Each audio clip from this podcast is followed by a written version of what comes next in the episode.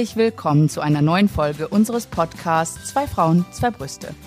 Wir sind der Podcast rund um das Thema Brustkrebs. Wir reden über das Leben mit Brustkrebs, nach Brustkrebs, verschiedene Lebensbereiche, in die der Brustkrebs reingrätscht. Und manchmal haben wir auch Momente, in denen wir schmunzeln müssen oder die auch wirklich lustig sind. Was wir aber auf gar keinen Fall möchten, ist die Krankheit auf irgendeine Weise zu bagatellisieren. Ha, Alex, du hast das so profihaft gemacht. Meine eigene Stimme zittert ein bisschen. Ähm, das liegt zum einen am Thema. Ich finde, wir haben heute ein ähm, Thema, was ich nicht so cool rüberbringen kann. Deswegen mache ich, ich probiere es auch gar nicht erst. ähm, wir haben ganz oft über unsere Kinder gesprochen.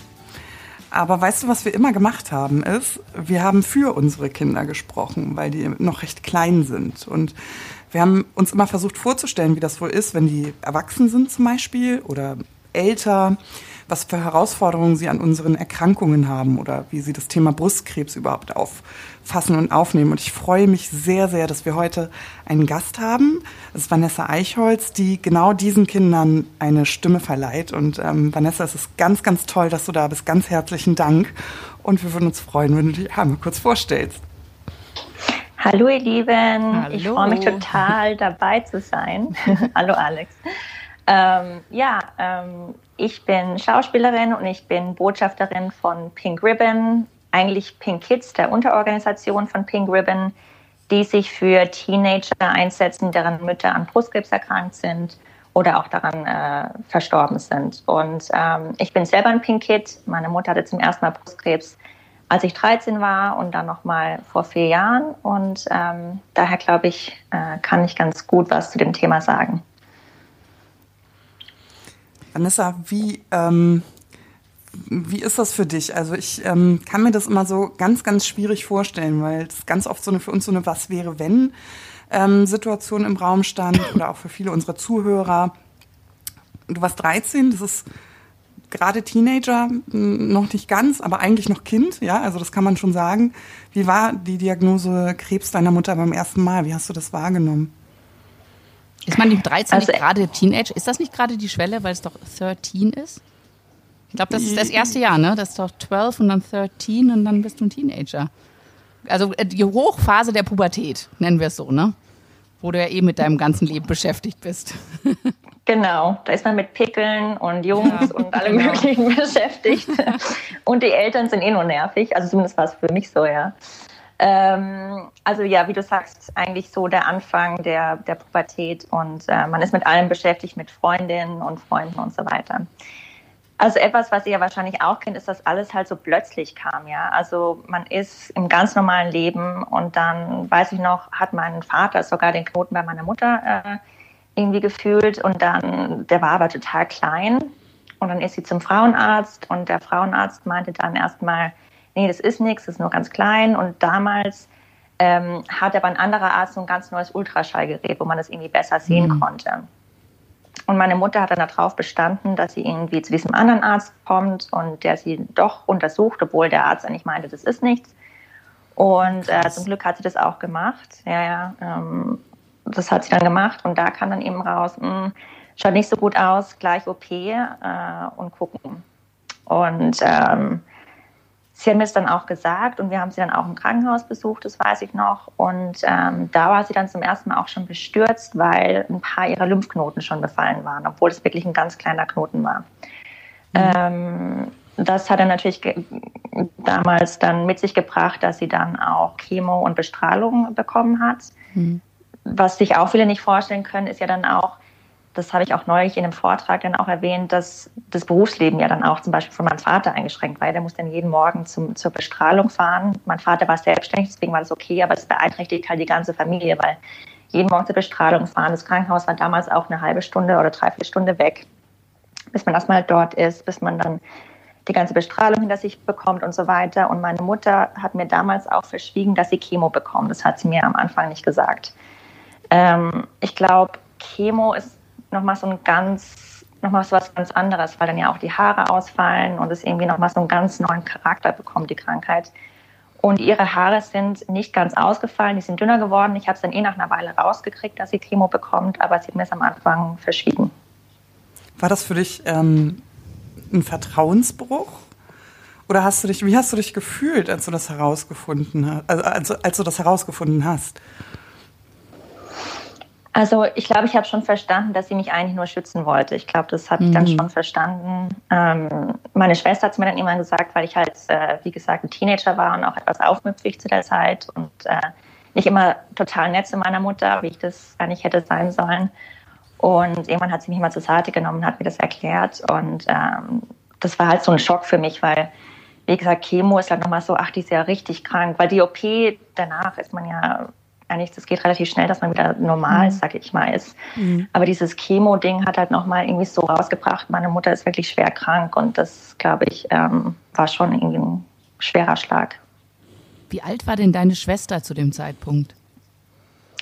Meine Schwester war 19, die hat gerade angefangen zu studieren und die ist dann auch sogar nach Hause gekommen und hat eine Weile wieder bei uns gelebt, weil ähm, sie auch zu der Zeit ein Praktikum in der Nähe gemacht hat.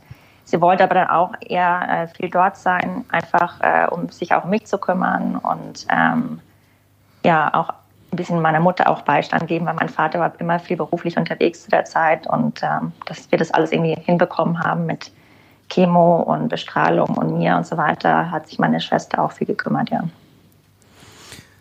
Darf ich Wie war das? Bei, ja, bitte. Mach du alles. ich wollte sagen, nein, nein, ich, ich, ich frage mich gerade, ähm, weil du sagtest, sie hat nur ein paar Haare verloren.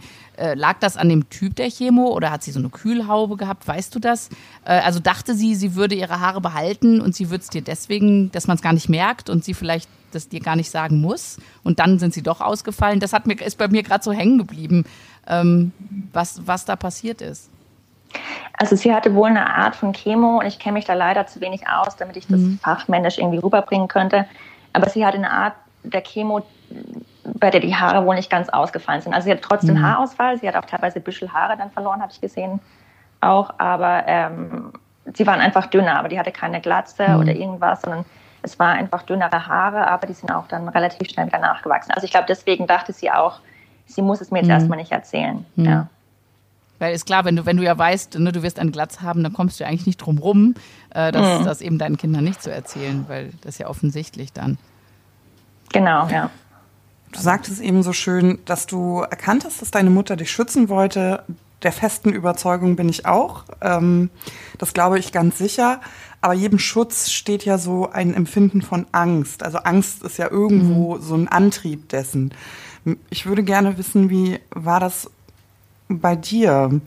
Also steht auf einmal Krebs im Raum. Mit 13 versteht man das, glaube ich. Also steht auch, dass es ähm, eine äh, potenziell lebensverkürzende Erkrankung ist. Was für Ängste hattest du? Wie haben die dich beschäftigt als Schülerin, ne? Also als Schülerin, als pubertierende Schülerin, ja. Also am Anfang, als es mir erzählt hat, hatte sie schon, ähm, das war dann nach der Diagnose, da hatte meine Mutter schon relativ viel Angst. Ähm, und ich weiß noch, wir sind da spazieren gegangen. Und ich hatte da aber ein total gutes Gefühl irgendwie. Also mein Bauchgefühl hat mir da gesagt, dass ich glaube, dass alles in Ordnung kommt irgendwie. Also vielleicht, wahrscheinlich war es auch Naivität, einfach mit 13 Jahren. Aber irgendwie hatte ich ein gutes Bauchgefühl und ich habe gesagt, das, das schaffst du und, und äh, ich habe irgendwie, mach mir keine großen Sorgen und ähm, ich glaube, deswegen hat mich dann auch die Chemo so getroffen, weil ich irgendwie so guter Dinge war, irgendwie, dass sie das schafft. Und ähm, ich glaube, als ich dann über, das über die Chemo erfahren habe, das hat mich dann, wie gesagt, getroffen. Und da habe ich mir dann schon Gedanken gemacht, oh Gott, was wäre jetzt eigentlich, wenn es nicht gut ausgeht? Ja, dann würde ich mit meinem Vater weiter aufwachsen, der immer viel unterwegs ist. Wer wird sich dann um mich kümmern? Klar, ich bin 13, aber mit 13 braucht man ja doch noch irgendwie Eltern, die für einen da sind und ähm, müsste meine Schwester dann ganz herziehen oder wie machen wir das dann? Das war so das erste Mal, dass ich mir überhaupt überlegt habe, wenn es schief geht, wie geht es weiter? Weil davor war für mich gar keine Frage, ob es jetzt schief geht oder nicht, weil ich so feste Überzeugung war, dass alles in Ordnung ist. Ist das denn so gewesen, als du rausgefunden hast, dass sie, äh, du hast es ja selber rausgefunden, ne? oder mhm. sie haben das nicht gesagt, du bist irgendwie selber drauf gekommen.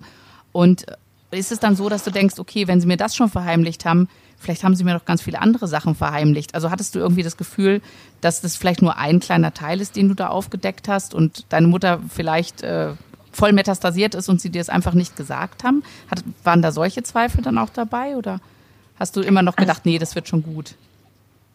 Also, um ehrlich zu sein, so mit Metastasen und so, da hatte ich noch gar nicht so das Wissen damals, mhm, dass Krebs ja, mhm. sich so auswirken kann, das war mir damals irgendwie noch gar nicht bekannt. Also ich wusste jetzt, dass die Chemo jetzt keine guten Nachrichten sind, aber mit Metastasen und so, da habe ich mir gar keine Gedanken gemacht. Ähm, ich dachte eher, also ich weiß gar nicht, was ich gedacht habe, um ehrlich zu sein, eher, dass es so ähm, vielleicht mit dem Tumor jetzt nicht gut ausgeht, aber mit Metastasen habe ich mir gar keine Gedanken gemacht, ja.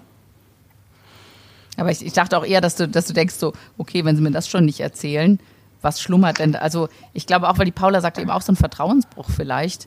Ähm, das hast du aber wirklich ab, abbügeln können, diesen Gedanken, und gesagt haben, nee, das war jetzt wirklich zu meinem Schutz. Ja, weil meine Mutter eigentlich sonst sehr ehrlich mit mir war und sie hat mir auch von der OP mhm. sehr ehrlich erzählt und deswegen dachte ich schon, also meine Schwester hat mich ja dann zur Seite genommen und mir das mit der Chemo erzählt, mhm. weil ich ähm, ich habe mir an diesem einen Nachmittag mit einer Freundin die Haare rot gefärbt. Ich habe mir irgendwie in der Drogerie dann irgendwie Haarfarben gekauft. Ich saß dann mit total roten Haaren da und meine Mutter kam von der Chemo nach Hause, was ich ja nicht wusste, dass sie bei der Chemo ist. Ich dachte halt, sie war irgendwie zu einer Untersuchung.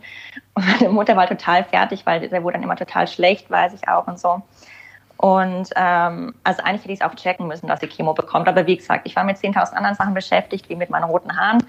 Und mhm. ähm, dann hat meine Mutter echt nur so, also sie hat eigentlich gelacht fast, weil sie wusste, ich bin gestraft genug mit diesen roten Haaren. Ja. Sie wusste gar nicht. also du fandest es nicht schön, ja? ich mu sie muss gar nicht mit mir schimpfen, weil ich schon äh, ja, von alleine die Haare ungefähr siebenmal am Tag gewaschen habe, um das loszuwerden. Aber da hat mich meine Schwester eben zur Seite genommen und gesagt, hey, pass mal auf, äh, die Mama kriegt gerade Chemo, ist halt mal ein bisschen irgendwie nicht ganz so aufmüpfig unterwegs und ähm, da wusste ich auch, dass es die Wahrheit ist, dass er nicht noch mehr ist, weil ich glaube, meine Schwester mhm. hat mir das dann auch gesagt, ja. Mhm.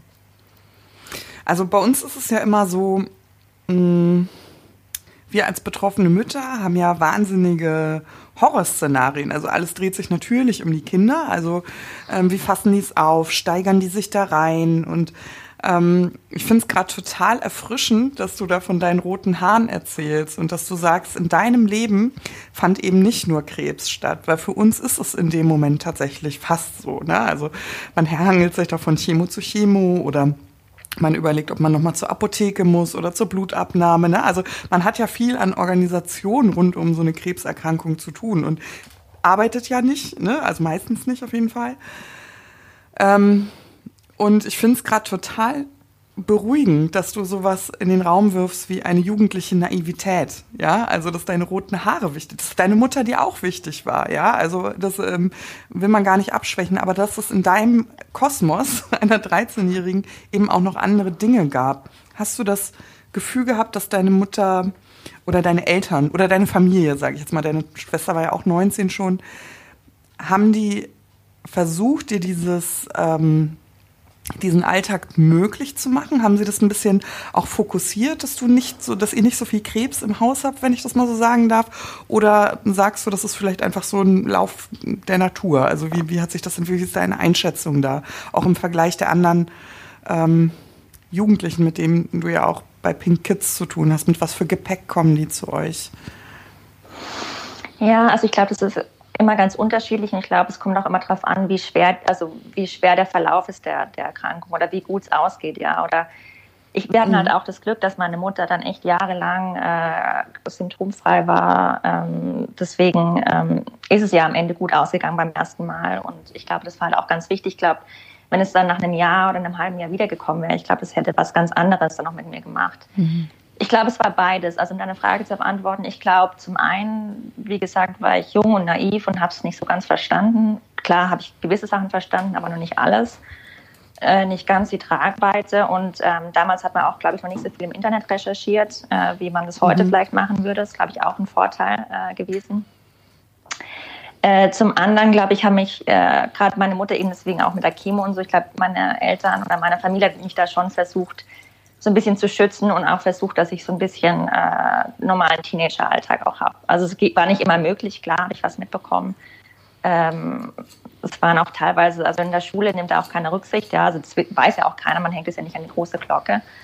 Aber ähm, ich habe schon halbwegs weiter normal gelebt, würde ich jetzt mal sagen. Also ich fand es, ich fand es ja sehr, dass unser Alltag, ähm, ich habe ja auch, gut, ich, das ist natürlich ein schwerer Vergleich, ne? Meine Kinder waren noch ganz klein, Aber ich habe natürlich schon versucht, dass es auch so einen Alltag weiterhin gibt. Aber ähm, man, man kann ja trotzdem nicht ganz so, wie man das jetzt so möchte und so. Und hast, hast du denn das, das Gefühl gehabt, dass trotzdem ähm, es bei euch weiter so einen Alltag gab oder ähm, war es doch sehr viel Krebs auch, der, der da irgendwie eine Rolle spielt? Ich, ich weiß gar nicht, wie ich das sagen soll. Die, ähm, also ich habe halt versucht, zum Beispiel so Routinen beizubehalten. Ne? Dass äh, meine Kinder so einen Tagesablauf haben, die wissen immer, dann gibt's Frühstück, dann geht's in den Kindergarten, dann passiert das und dann passiert das und so. Äh, so und so viel Uhr geht's ins Bett. Äh, das ist natürlich bei einem 13-Jährigen jetzt nicht ganz so, ne, dass man so diese Routinen hat. Aber man hat ja so Vanessa mit den roten Haaren ja, genau. geht bitte um 20.30 Uhr ins Bett. Aber man hat doch, doch so Rituale, auch so in der Familie, auch wenn man älter wird, ne, was man irgendwie zusammen macht oder so. Ähm, Gab es da für dich irgendwie Einschnitte, wo du gesagt hast, ja, das ging dann plötzlich nicht mehr oder das oder da habe ich das schon gemerkt, dass irgendwie Sachen anders sind? Oder hast du gesagt, auch eigentlich haben wir so parallel gelebt, das ging eigentlich ganz gut, auch mit, ich mit meinen roten Haaren und meine Mama mit der Chemo? Nee, also man hat es schon gemerkt. Also ähm, gerade, ähm, das war immer freitags, weiß ich, dass sie die Chemo bekommen hat. Und Samstag ging es ihr eigentlich den ganzen Tag dann immer schlecht. Ja. Hm. Sie hat sich dann auch öfter übergeben und ähm, da ging es samstags echt nicht gut. Und normal haben wir samstags oft Ausflüge gemacht oder irgendwas Schönes gemacht. Und es ist dann halt einfach flach gefallen an den Wochenenden, weil ähm, das einfach nicht möglich war. Sonntags ging es ihr dann meist wieder ein bisschen besser. Also man hat es, glaube ich, schon gemerkt. Zum anderen war sie halt auch viel weniger da als sonst, weil normal war meine Mutter halt immer da. Ja, also ich bin in die Schule gegangen, ich kam nach Hause, meine Mutter hat gekocht gehabt, die war nachmittags da, hat mich, keine Ahnung, zum Klavierunterricht gefahren oder zur Mathe-Nachhilfe, wie auch immer, ja. Und äh, plötzlich war es halt so, gut, die Bestrahlung, die war immer früh morgens, das heißt, da sind die halt immer schon ganz früh morgens losgefahren, dann musste ich dann eh in die Schule, aber klar, man ist dann irgendwie selbstständiger, ja, man muss dann man wird dann nicht mehr geweckt jeden Morgen von meiner Mutter, sondern muss man selber aufstehen und sich selber mal irgendwie Milch und Müsli zusammen irgendwie äh, ja, machen. Mhm. Und dann allein in die Schule laufen, ja. Äh, das ist jetzt kein Problem, weil, äh, wie gesagt, ich war 13, aber es war halt schon so, dass sie dann auch, wie gesagt, Freitagnachmittags oft nicht da war und ich mir dann zum Beispiel die Haare rot gefärbt habe in der Zeit, ja. und mit meinen Freundinnen unterwegs war. Also ähm, ich sag mal so, sie war weniger zu Hause als sonst. Ich glaube, sie konnte sich auch ein bisschen weniger kümmern. Äh, natürlich hat sie sich weiter gekümmert, aber nicht ganz mhm. so wie mhm. sonst, ja. Und ähm, das Wochenendprogramm ist halt einfach ausgefallen, weil sie am Wochenende immer schlecht ging, ja. Konnte dein Vater da ein bisschen was kompensieren? Also hast du das Gefühl gehabt, dass du da dadurch vielleicht mehr Zeit mit deinem Vater verbracht hast oder war der weiterhin so viel geschäftlich auch unterwegs? Also für meinen Vater war es eh schon super schwierig, glaube ich, dass ähm, er hat sie fast jeden Morgen zur Bestrahlung gefahren. Manchmal sind auch Freundinnen, Freundinnen gekommen, aber für den war das, glaube ich, eh schon schwierig, businessmäßig ähm, das durchzuhalten. Aber er hat es immer versucht, so gut er konnte. Und ansonsten war der, glaube ich, firmenmäßig auch so eingespannt, dass der da wenig kompensieren konnte. Also meine Mutter war eigentlich ähm, die Hauptbezugsperson äh, mhm. in meiner Kindheit. Und klar war mein Vater am Wochenende da und hat sich auch gekümmert und hat vielleicht auch ein bisschen was kompensiert, aber der konnte gar nicht so viel kompensieren, weil der halt einfach ähm, arbeiten musste. Mhm. Und ähm, das ist halt auch was, was viele Leute vergessen, ist, dass oft auch finanziell äh, ein Thema ist, die ganzen Krebserkrankungen. Ja. Mhm. Mhm. Großes Thema. Ja. ja. Genau. Dazu hatten wir auch schon mal äh, auch schon mal eine Folge gemacht, ja. dass eben auch ähm, finanziell so eine Existenzangst bei einigen ähm, im Raum steht. Ne? Also das ist ähm, auch nicht zu verachten. Bei uns war das so, vielleicht ist es dem geschuldet, dass unsere Kinder noch so klein waren, in Anführungsstrichen. Also, oder bei mir, ich spreche jetzt mal von mir. Ich habe im Laufe dieser Behandlung, die dauerte bei mir bummelig ein Jahr, gemerkt, dass mein Kind, ähm, ich war vorher die Hauptbezugsperson, ne? ich war ganz klassisch in Elternzeit und ich ne, habe zum Kindertouren gebracht und gefahren und äh, Pipapo ne, und Playdates gemacht. Ähm, ich konnte das nicht mehr machen und ich habe gemerkt, dass mein Kind sich ein bisschen von mir entfernt hat.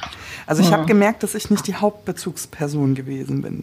Ähm, das ist ganz normal. Also es ist jetzt nicht, äh, weil mein Kind äh, böse ist, sondern weil die sich natürlich auch den größtmöglichen Schutzbereich suchen. Also ich wurde nicht mehr aufgesucht, wenn das Knie aufgeschlagen wurde oder ich wurde nicht aufgesucht, wenn es ein Geheimnis zu, zu teilen gab. Ähm, das ist inzwischen anders, aber das hat mich schwer getroffen tatsächlich. Also ähm, ja, weil das einfach so eine, das hat sich bei mir wie Abschied angefühlt.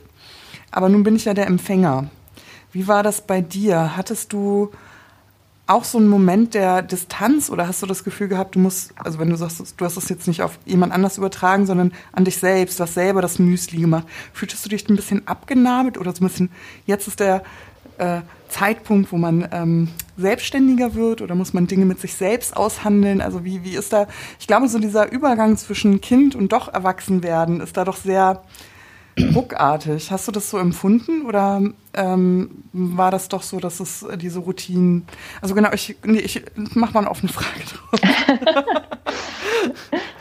ähm, also ich glaube, was heißt zugute kam, aber was halt schon ist, in der Pubertät nabelt man sich ja sowieso ein bisschen von seinen Eltern ab und ähm, wie, also ich hatte halt eine beste Freundin und ich glaube, das war halt auch ganz wichtig zu der Zeit, mit der habe ich immer, also wir waren in der Schule den ganzen Tag zusammen, dann haben wir danach sofort telefoniert, dann haben wir uns Briefe geschrieben, also keine Ahnung, was wir uns alles zu sagen hatten in der Zeit, aber äh, wir haben uns teilweise Briefe mit 100 Seiten geschrieben, ja.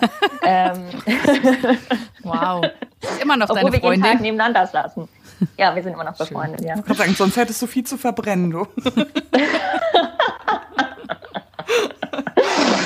Das stimmt, ja. Und teilweise haben wir uns in den Briefen natürlich auch über unsere Mutter aufgeregt, wie die ihre Taschen halten oder keine Ahnung, was man halt Mhm. als, als Teenager ja alles furchtbar findet an der Mutter oder auch an, an Eltern. Aber dadurch, dass meine Mutter eben, sag ich jetzt mal, der Haupt, äh, die Hauptbezugsperson war, habe ich mich natürlich auch mehr bei meiner Mutter aufgeregt, weil mein Vater war jetzt nicht äh, immer präsent, sage ich jetzt mal. Der war nicht in Schusslinie. ja. genau. Ähm, also ich glaube, es war schon so ein bisschen so, oh je, muss ich jetzt doch so schnell erwachsen werden? Ich glaube, es war mir dann doch ein bisschen zu schnell, ja, wie dieses, Hm. also wie gesagt, Müsli machen alleine das hat mir jetzt nichts ausgemacht, aber einfach, wenn man nach Hause kommt und plötzlich ist dann vielleicht die Person nicht da, also meine Mutter oder ähm, ja, dass man gewisse Sachen halt alleine oder mit meiner Schwester dann auch viel regeln musste. Ähm, ich glaube, es war schon ein bisschen schnell, aber auf der anderen Seite, glaube ich, wurde ich ganz gut aufgefangen, einfach weil ich diese beste Freundin hatte und weil ich, glaube ich, ein ganz gutes Umfeld hatte, ja. Vanessa, denn, achso, ich bin schon wieder Alex, und- Alex Nee, mach du. nee, nee. äh, Ich wollte wollt gerade sagen, ähm, ich frage mich gerade, wie das äh, dein weiteres, also ich meine, das ist ja 13 ist ja auch so ein, so ein Alter, wo man so langsam Frau wird, ne? Also dann ist man irgendwann das erste Mal beim Frauenarzt und so.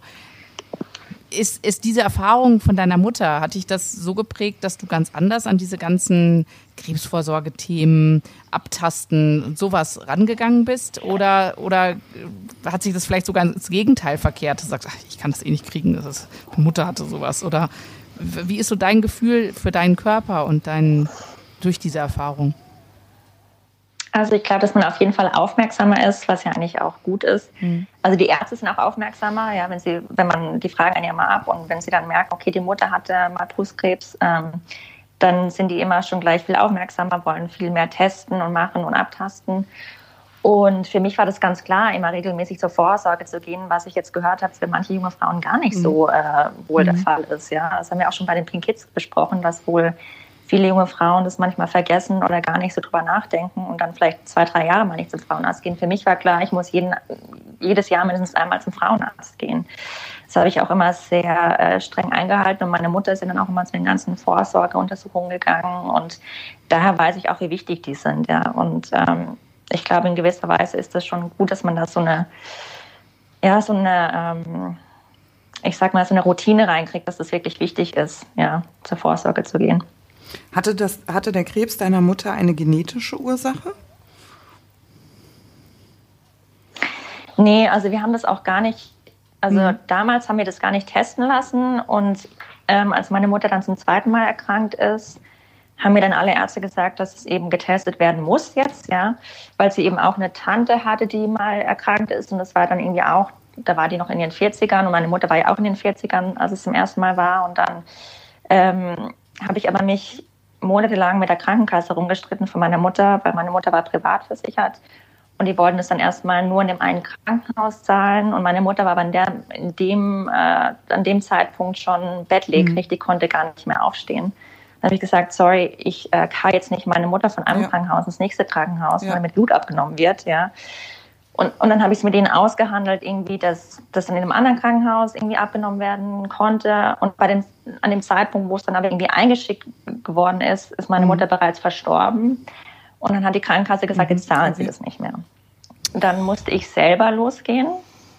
Ich bin äh, per Kasse eben versichert.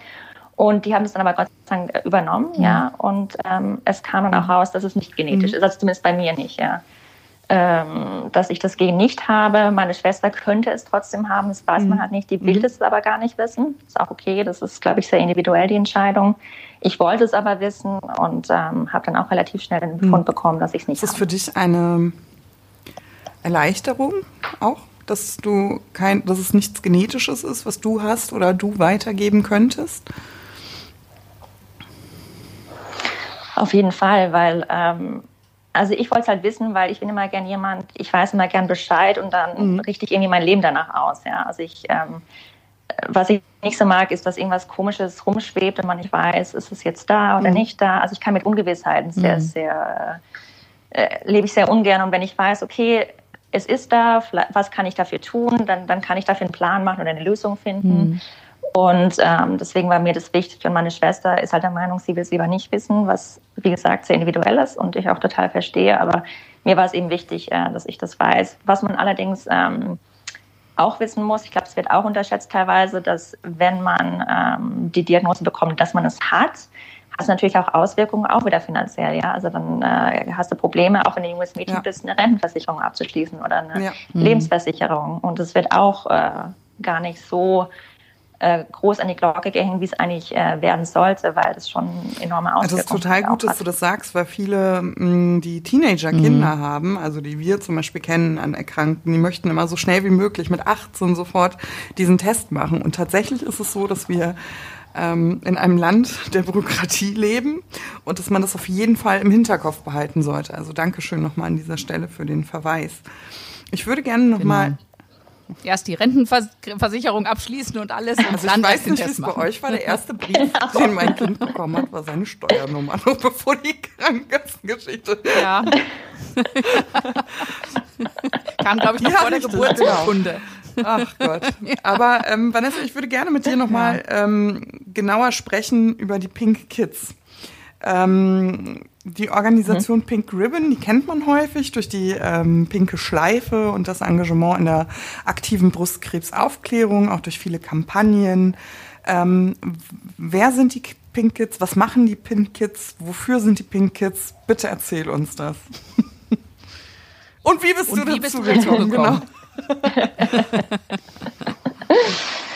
Also die Pink Kids wurden ins Leben gerufen eben von Pink Ribbon. Wie das genau passiert ist, weiß ich nicht, weil ich damals noch nicht involviert war.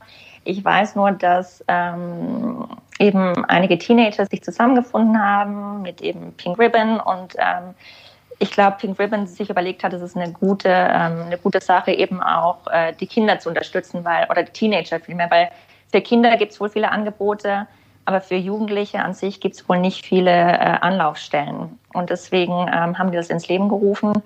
Und es gibt auch ein paar äh, Gründungsmitglieder sozusagen, die immer noch dabei sind, äh, was ich auch total schön finde. Und die studieren sogar inzwischen, aber sind immer noch dabei und haben jetzt auch den Podcast namens Pinkcast. Unbedingt reinhören, ich habe es schon getan. Ähm, also eine ganz, ganz warme Empfehlung. Setzen wir euch einen Link mit rein.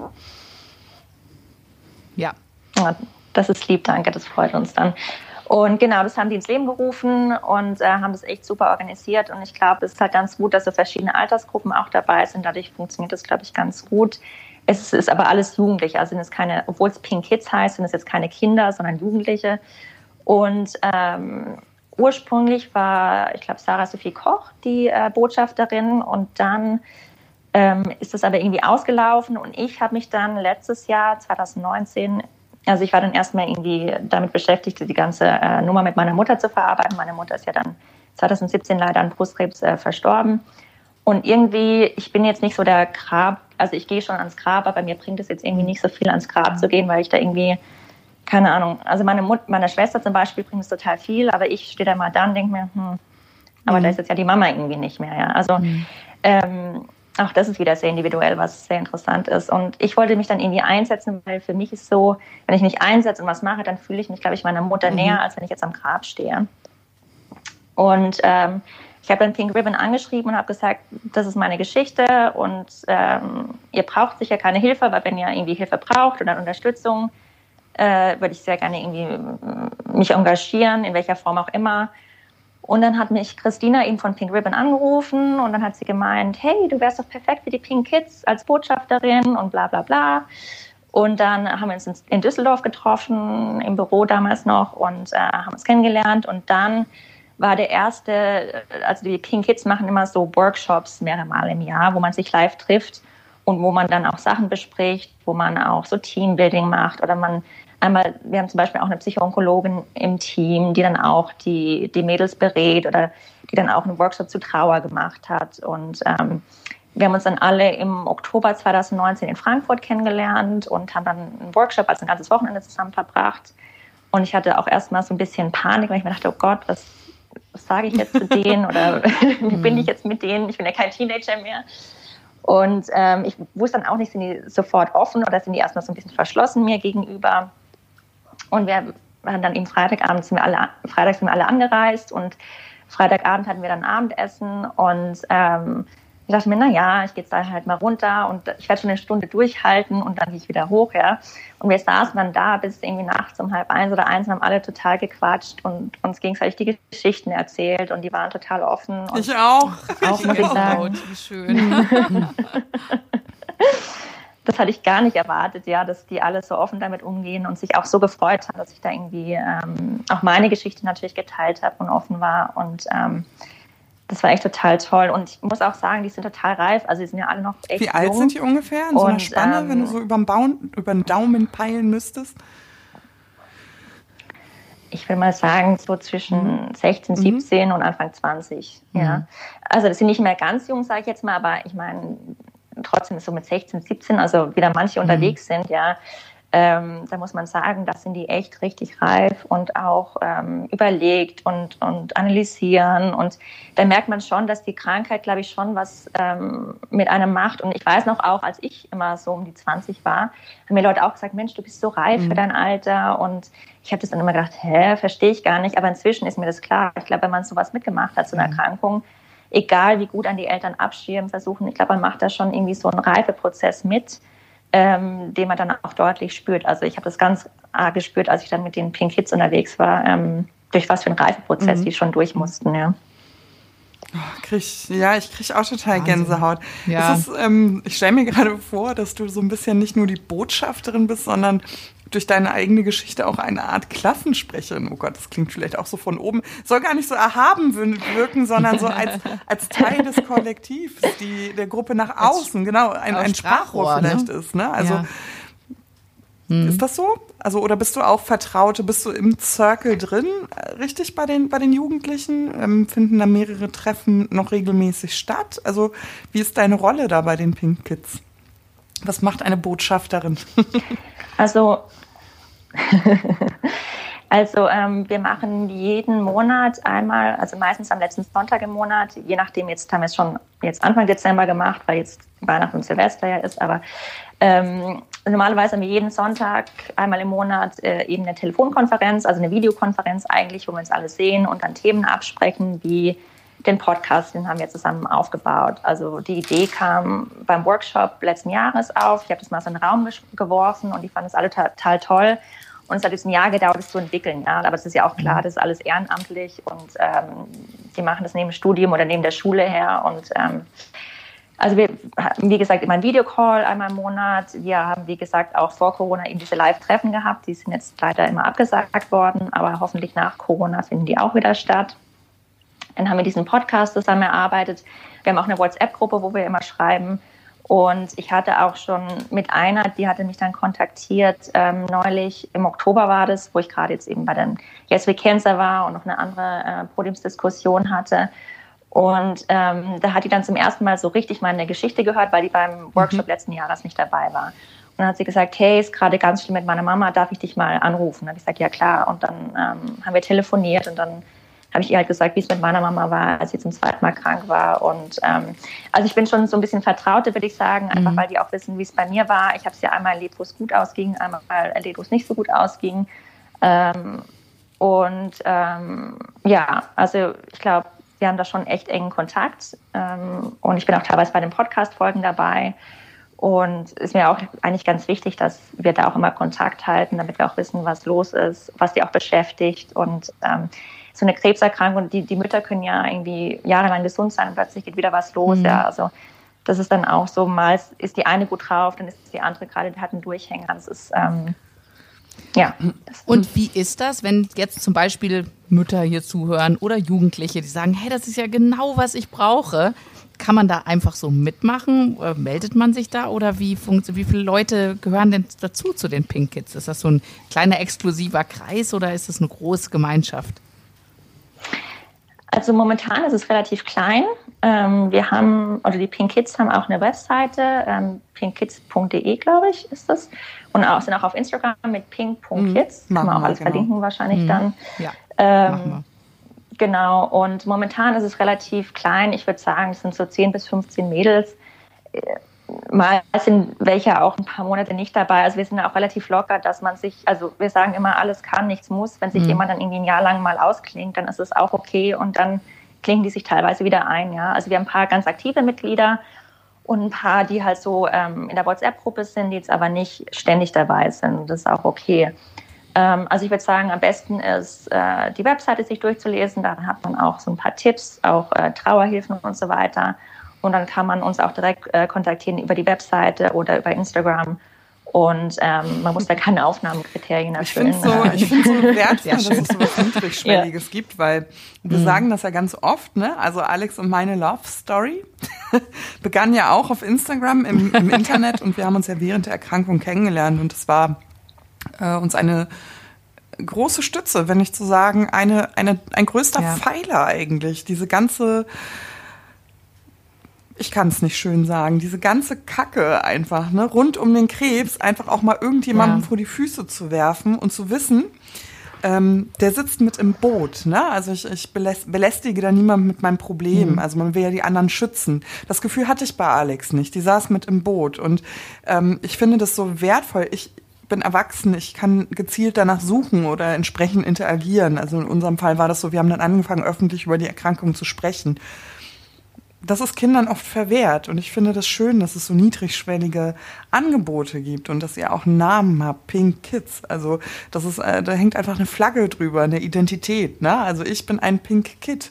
Das sagen zu können, ähm, macht, glaube ich, ganz, ganz viel. Auch in so einem Trauerprozess oder wenn es ähm, gerade den Eltern äh, vielleicht schlecht geht und ich finde das sehr, sehr wertvoll, dass ihr diesen Jugendlichen in dem Fall dieses Zuhause gibt, äh, wo Probleme und Austausch stattfinden können. Ich finde das ganz, ganz großartig. Es berührt mich, wie gesagt, auf eine ganz ähm, mhm. schöne Art und Weise. Vanessa, deine Mutter ist an Brustkrebs verstorben. Also der, der Krebs ist wiedergekommen da warst du erwachsen schon? Ja, das war 2017. Mhm. Ja. Wie war das beim zweiten Mal mhm. für dich? Einfach um so ein, ich weiß gar nicht, ob das angemessen ist, die Frage zu stellen, aber beim ersten Mal warst du Kind, also Jugendliche, beim zweiten Mal warst du erwachsen. Kam so ein altes Gefühl wieder hoch oder war das eine komplett neue Situation, die du mit ganz anderen Augen gesehen hast? Ich glaube, es war eine ganz komplett neue Situation. Also es war ja alles schon so lange her, ja, 15 äh, Jahre, dass niemand dachte, äh, dass es jetzt irgendwie äh, nochmal wiederkommt. Ja, selbst die Ärztin, ich weiß noch, ich war in der Zeit mit meiner Mutter, da ist sie auf den Frauenarzt gegangen und dann hat die gesagt, es ist jetzt so lange her, da kommt nichts mehr, brauchen Sie sich keine Gedanken zu machen. Habe ich sogar noch mit meiner Mutter angestoßen, wir haben noch ein Glas Prosecco getrunken. und irgendwie drei Monate später kam dann die Diagnose, ähm, dass sie jetzt ähm, unheilbar krank ist, palliativ, Endstadium. Das war, weil es kein neuer Tumor kam, also kein neuer Knoten, sondern es waren irgendwie noch mhm. Krebszellen im Körper übrig. Und die haben sich äh, ausgebreitet, haben sich sofort in die Leber gesetzt mhm. und haben dann Metastasen gebildet. Ich wusste gar nicht, dass sowas möglich ist. Ähm, mhm. Wie gesagt, ich war da sehr unbedarft. Aber das ist wohl möglich und die, ähm, das war total skurril, weil äh, ihre Leber dann plötzlich eben angeschwollen war und sie, sie war sehr schlapp. Und die Frauenärzte haben immer gesagt, da ist nichts. Also das kann kein Brustkrebs mhm. sein, weil da ist kein neuer Knoten. Ja. Und dann haben die halt irgendwie rausgefunden, dass das sich direkt in die Leber sozusagen gesetzt hat. Und in der Leber, da merkt man wohl nicht, wenn sich sowas ausbreitet, mhm, weil da genau, wohl keine Schmerz Nerven sind ja. oder man da irgendwie nicht merkt. Mhm. Genau. Und ähm, also letztendlich, und, und das Problem war, also ich hatte da eigentlich sofort ein ganz, ganz schlechtes Gefühl. Ich habe ja gesagt, das erste Mal hatte ich so ein ganz äh, relativ entspanntes Bauchgefühl. Wie gesagt, ich war noch jung und naiv, hätte ich wahrscheinlich heute auch nicht mehr, aber ähm, ich wusste noch gar nicht, was es ist. Mein Vater hat dann nur angerufen, oder nee, eigentlich hat mir meine Schwester wieder gesagt, weil meine mhm. Mutter hat uns ja wieder versucht zu schützen. Mhm. Das war wieder eine neue Aktion. Die war dann im Krankenhaus, um sich untersuchen zu lassen. Da wusste sie noch nicht, was es ist. Die dachten auch, vielleicht ist es Darmkrebs diesmal. Und meine Schwester hat mich dann nur angerufen und hat gesagt, hey, die Mama ist im Krankenhaus. Und irgendwie, als sie das gesagt hat, hatte ich mhm. sofort schon ein schlechtes Gefühl. Also das kann man gar nicht beschreiben, was ich da für ein Gefühl hatte. Ich so, oh, okay. Und ähm, nach äh, eben, ich glaube, ein, zwei Wochen hat sie dann irgendwie rausgefunden, dass es eben nicht Darmkrebs ist, sondern Brustkrebs ist, dass das alles dann war. Und ähm, ich weiß nicht, ich habe dann mit meiner Mutter auch telefoniert und dann sagte sie, ja, diesmal werde ich halt nicht mehr gesund.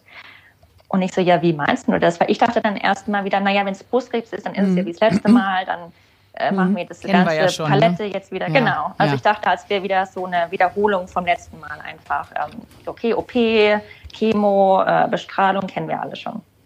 Dann hat sie gesagt, nee, diesmal werde ich nicht mehr gesund. Ich so, mhm. das war für mich unfassbar. Also wie, du wirst nicht mehr gesund, das konnte ich mir überhaupt nicht vorstellen. Und ähm, ja, ähm, es war auch so, also ich war dann halt auch viel involvierter, ja. Ich ähm, war eigentlich fast bei jeder Chemo dabei. Ich war immer bei den Arztgesprächen dabei.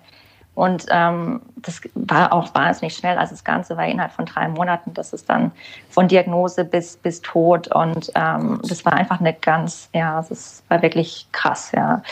Es war total überraschend und es war auch wirklich intensiv pflegemäßig auch. Ähm, Krankenhaus rein, Krankenhaus raus. Es war jede Woche irgendwie eine andere Hilfsbotschaft von Gürtelrose über Blutvergiftung. Wir haben dann auch das Krankenhaus gewechselt, weil es so furchtbar war in dem einen Krankenhaus. Und dann hat sie, ähm, es hatte dann Flüssigkeit in der Lunge, dann musste das irgendwie abgepumpt werden und dann hatte sie Flüssigkeit im Bauch, dann musste das Drainagen gelegt werden. Also werden irgendwie jede Woche irgendeine OP oder irgendeine Krankheit oder irgend, irgendwas, äh, mit was wir irgendwie umgehen mussten. Und es war halt auch extrem schnell. Also ich habe gar nicht richtig kapiert, was eigentlich los ist. Und da war meine Mutter schon gar nicht mehr da. Also wie, war echt extrem. Wie war das für dich? Also ich glaube, wenn man mit so einer Krankheit konfrontiert wird, ähm, ist Hoffnung auch immer so ein ähm, Antrieb, sage ich jetzt mal.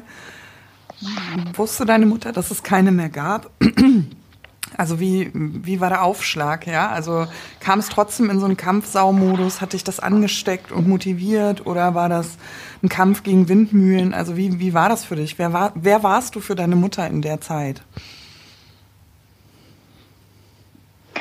Also meine Mutter war halt immer für mich äh, so eine Kämpferin und ich glaube, ich bin dann so ihre Kämpferin geworden in der Zeit.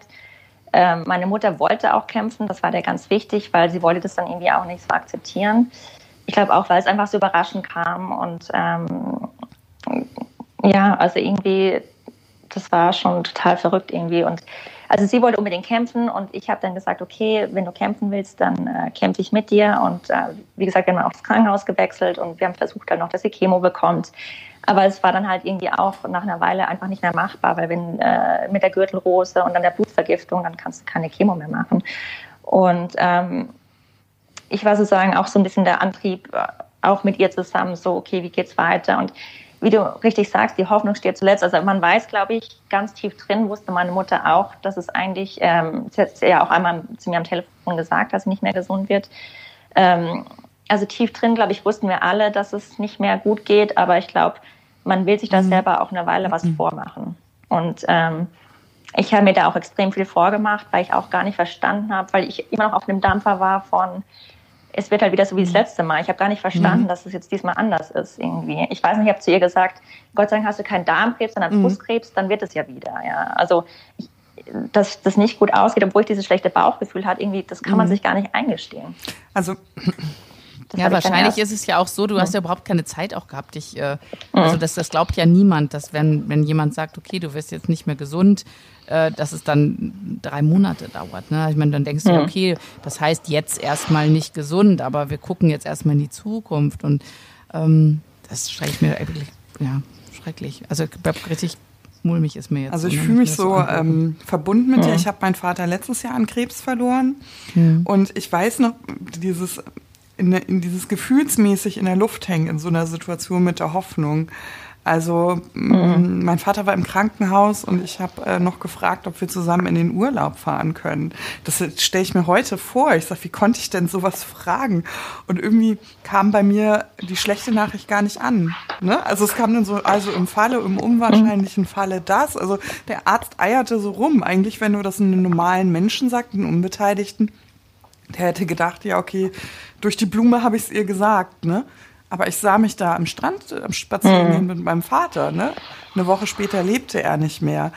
Aber der, der springende Punkt ist, obwohl ich, ähm, ich habe so gehofft, auch dran zu glauben. Ne? Also das hat einem nochmal Kraft gegeben auf die letzten Meter und deswegen kann ich das verstehen. Ich habe mhm. dich ja bei der YesCon gehört. Ähm, bei der Panel-Diskussion und ich fand es eben auch so, so schön. Ich hatte gehofft, dass du das sagst, ne? weil ähm, es ging genau darum. Also da hattest du gesagt, meine Mutter hat sich immer um mich gekümmert und das war eine Selbstverständlichkeit, dass ich sie begleite. Ne? Sie hat mich in den ersten Schritten begleitet und ich begleite sie auf den letzten. Und ähm,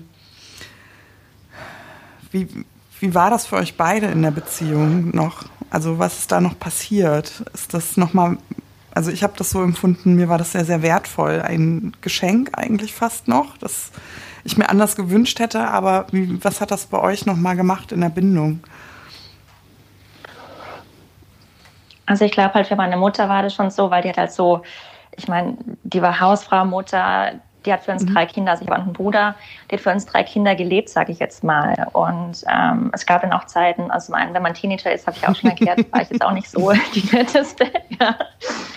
Ähm, und äh, zwischendrin ähm, gab es dann auch mit, mit meinem Bruder Probleme, aber ich glaube, meine Mutter hat dann immer so auch immer so das Gefühl gehabt, oh je, habe ich jetzt das richtig gemacht, dass ich mein Leben in meine mhm. Kinder investiert habe, sage ich jetzt mal, oder zumindest ein Teil meines Lebens. Und ich glaube, sie hat in der Zeit halt auch so viel von uns zurückbekommen. Und das finde ich total schön, weil ähm, das, sie war dann auch relativ, obwohl die Situation so, so schwer war, war sie relativ glücklich, dass wir auch alle da waren und um sie gekümmert haben, sie gepflegt haben und uns da auch nicht äh, irgendwie zurückgezogen haben, weil viele Krankenschwestern haben mich dann angesprochen, ja, deine Mutter ist so fröhlich, äh, weiß sie gar nicht, was los ist. Ich so, ich glaube, das weiß sie schon, aber die ist einfach gerade froh, dass die Familie mhm. halt irgendwie da ist, ja, mhm. und sich kümmert. Und ähm, also ich bin, wie du sagst, halt auch, ich meine, es ist schwer zu sagen, dankbar. Weil, Man wünscht ähm, es sich anders, ja. Mhm. Klar, ich hätte es mir auch anders gewünscht, ja. Mhm man wünscht es sich anders, aber ich bin froh, dass ich ihr das auch so zurückgeben konnte. Ähm, und ähm, wie du sagst, es war für mich selbstverständlich. Ich hätte meine Mutter da nie im Stich gelassen. Und ähm, man war, man war so in einem komischen Schwebezustand, wie du schon gesagt hast. Man weiß ja nicht, wie lange. Die Ärzte wissen es auch nicht. Ja, und dass es jetzt nur so kurz war, war auch total überraschend. Aber ähm, ja, also was was schwierig war, sage ich jetzt mal in der Beziehung, ist, dass wir dann nicht über das Ende gesprochen haben. Mhm. Ich weiß nicht, wie das bei dir und deinem Vater war, aber meine Mutter wollte nicht über den Tod reden und ich sage mal so, ich mache es immer an der betroffenen Person fest. Mhm. Was die möchte, versuche ich dann auch irgendwie zu vermitteln und ähm, sie wollte da partout nicht drüber sprechen und dann wollte ich das auch nicht. Und ich habe mich dann auch teilweise über Bekannte dann von meiner Mutter aufgeregt, die das dann ständig mit ihr über den Tod sprechen wollte. Ich so, sie will mhm. darüber nicht mhm. sprechen, also lass mhm. sie doch. Ja, ja das äh, sagt man immer so, ne, dass man gewisse Dinge klären sollte, solange man noch gesund ist und ähm, ne, dass man ähm, Wünsche auch formuliert, ne, die man vielleicht ähm, sich so vorstellt. Ja. Und das sind natürlich viel, viel schwerere Gespräche, gerade wenn man so einen Krebs im Rucksack hat. Ne? Also ihr hattet ihn ja trotzdem. Ne? Also schon beim ersten Mal, auch wenn es überstanden ja. war, fallen solche Gespräche nicht einfach. Aber ich verstehe schon gut, was du sagst, dass man Dinge lieber im Guten klärt, als nachher noch ähm, am Bett, weil vieles einfach ja, nachher unausgesprochen ist. Vanessa, es ist, die Zeit ist um. Ich hätte hm. noch 12 Millionen Fragen. Ja, ich, ich wollte. Nein, es ist auch so, es ist so, es ist schon, also ich, ich, ich habe doch auch so ein schweres Herz ein bisschen jetzt. Es ist, ich freue mich sehr, sehr, dass du im Podcast warst und das auch alles mit uns geteilt hast. Das hat mich wirklich extremst berührt und ähm, ich bin glücklich, dass wir eben anderen Teenagern äh, das jetzt auch weitergeben können, ne? dass es die Pink Kids gibt und äh, wo man sich hinwenden kann und so. Und das ist, glaube ich, die, die wichtigste Botschaft von heute auch. Und ich danke dir von Herzen, dass du das ja, alles mit uns genau. geteilt hast. Danke, dass du für die Jugendlichen sprichst, ähm, die äh, ein Kreis sind, aber danke, dass du auch über Dinge sprichst wie eine Naivität oder das, äh, die roten Haare als Ginger Spice oder äh, eben äh, Schule oder das Tragen der Handtasche. ähm, man verliert sich vor lauter Schwere, gerade in diesen Kleinigkeiten, denen man den Jugendlichen zugestehen will. Und ich glaube, dass viele Hörer da ganz, ganz viel mitnehmen, die vielleicht in einer ausweglosen Situation mhm. sich gerade befinden. Danke, Vanessa, für diese offenen Worte. Äh. Sehr gerne. Danke, dass ihr mich eingeladen habt. Genau, wir wünschen Immer dir und deinem Podcast also, genau nochmal alles Gute, einen guten Start an die Pinke Kids ja. in ihrem Podcast-Projekt, nochmal eine warme Empfehlung und äh, wir sagen Tschüss und bis zum nächsten Mal. Und was wir vergessen haben zu sagen, was wir vergessen haben, das ist unsere 50. Folge heute. Die 50. Wir haben heute Jubiläum und deswegen haben wir auch so einen tollen Gast äh, uns für dieses Jubiläum eingeladen. Und in dem Sinne, so feiern wir jetzt da drauf. Tschüss. Juhu. Juhu. 50. Folge. Tschüss. Tschüss.